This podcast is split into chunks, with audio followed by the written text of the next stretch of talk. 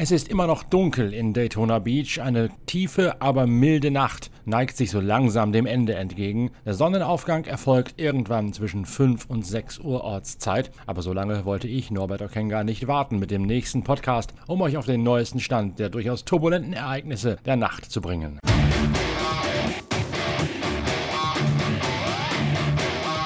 Das Bild hängt ein bisschen schief an der Spitze der GTP, weil lediglich drei Autos noch im selben Boxenstopp-Intervallfenster unterwegs sind, nämlich die drei Cadillac von Sebastian Bourdais, Alex Lynn und Philippe Albuq. Nämlich die drei Cadillac von Sebastian Bourdais, Alex Lynn und Pipo Derani. Alle anderen Autos mussten wegen diverser Kleinigkeiten und Nicklichkeiten zwischendurch ungeplante Stopps einlegen zwischen 23 Uhr und 4 Uhr in der Früh. Am ärgsten getroffen hat es dabei die beiden Acura, die schnellsten Wagen im Feld also sowohl im Auto von Simon Pagenaud, Helio Castroneves, Tom Blomqvist und Colin Brown, als auch im Schwesterwagen aus dem Team von Wayne Taylor Racing mit Ricky Taylor und Philippe Albuquerque haben sich Öldruckprobleme eingestellt. Beide Autos haben Öl verloren während voller Fahrt. Zunächst einmal hat die Meyer-Schenk-Truppe versucht, das durch dauerndes Nachfüllen einfach im Griff zu halten, bei jedem Boxenstopp. Dann allerdings hat man sich für einen Ölwechsel entschieden, sowohl bei Meyer-Schenk als auch bei Wayne Taylor Racing. Das Team von Wayne Taylor Racing hat nach diesem Ölwechsel gemerkt, es wird nicht besser und hat das Auto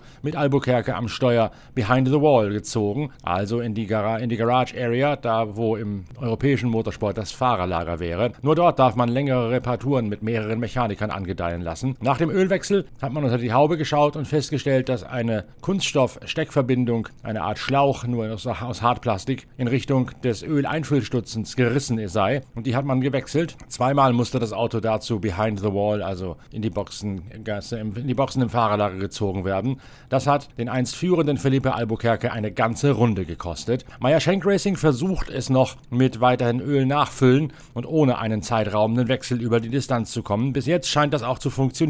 Allerdings schleppt dieses Auto ja bereits seit kurz nach 21 Uhr einen größeren Rückstand mit einem ungeplanten Intervall nach sich, weil Helio Castroneves dort einmal außerplanmäßig an die Box fahren musste. Er hatte sich gedreht nach einem missratenen Überrundungsmanöver und hatte dabei einen Reifen mit einem Bremsplatten versehen. Den hat er gewechselt und deswegen ist nicht nur das Boxenstopp-Intervallfenster anders, sondern auch die Reifenstrategie über den Haufen geworfen. Denn das bedeutet jetzt, dass die Mannschaft zu wenig Reifen hat, um am Sonntag konsequent Einfachturns fahren zu können. Das setzt sie unter Druck, mit der Strategie etwas zu versuchen. Auch die Cadillac-Mannschaft ist nicht ungerupft durch die Nacht gekommen. Scott Dixon schleift nach einem Boxenstopp einen Tankwart mit, weil der Schlauch noch am Benzineinfüllstutzen gehangen hat. Das bringt dem Kiwi eine Durchfahrtsstrafe ein. Kurz davor Zuvor hat auch schon der Wayne Taylor Acura ebenfalls eine Durchfahrtsstrafe ausgefasst, wegen rumfliegender Werkzeugteile nach einem Boxenstopp in der Boxengasse. Sebastian Bourdais und Alex Lynn sind am frühen Morgen trotzdem die Taktgeber im Rennen. Nick Tandy im Porsche auf der dritten Position. Der ist allerdings ziemlich genau einen halben Turn off-Sequence, wie es so schön heißt, also außerhalb des Boxenstoppsintervalls von den beiden Cadillac. Helio Castro Neves liegt auf der vierten Position im Acura vor Philipp Eng im BMW und Pipo Derani Derani. Bei Derani ist zwischendurch die Telemetrie ausgefallen, sodass der Brasilianer permanent das Team per Funk auf dem Stand der Dinge halten musste, was den Energieverbrauch und den Ladestand der Akkus auf dem Display im Cockpit angeht. Eng und Derani sind die ersten, die nicht mehr in derselben Runde sind wie die Spitze. Sebastian Bourdais und Alex Lynn um 0,7 Sekunden voneinander getrennt. Nick Tandy liegt eine weitere halbe Sekunde zurück und Helio Castro Neves hat dann schon neuneinhalb Sekunden Rückstand auf den Spitzenreiter Sebastian Bourdais. Das allerdings sind allesamt Abstände, die durch eine Safety-Car-Phase jederzeit wieder zusammengeschrumpft werden können, sodass das Geschehen an der Spitze weiterhin spannend bleibt, aber eben auch eine Portion undurchsichtig aufgrund der unterschiedlichen Boxenstopp-Intervalle.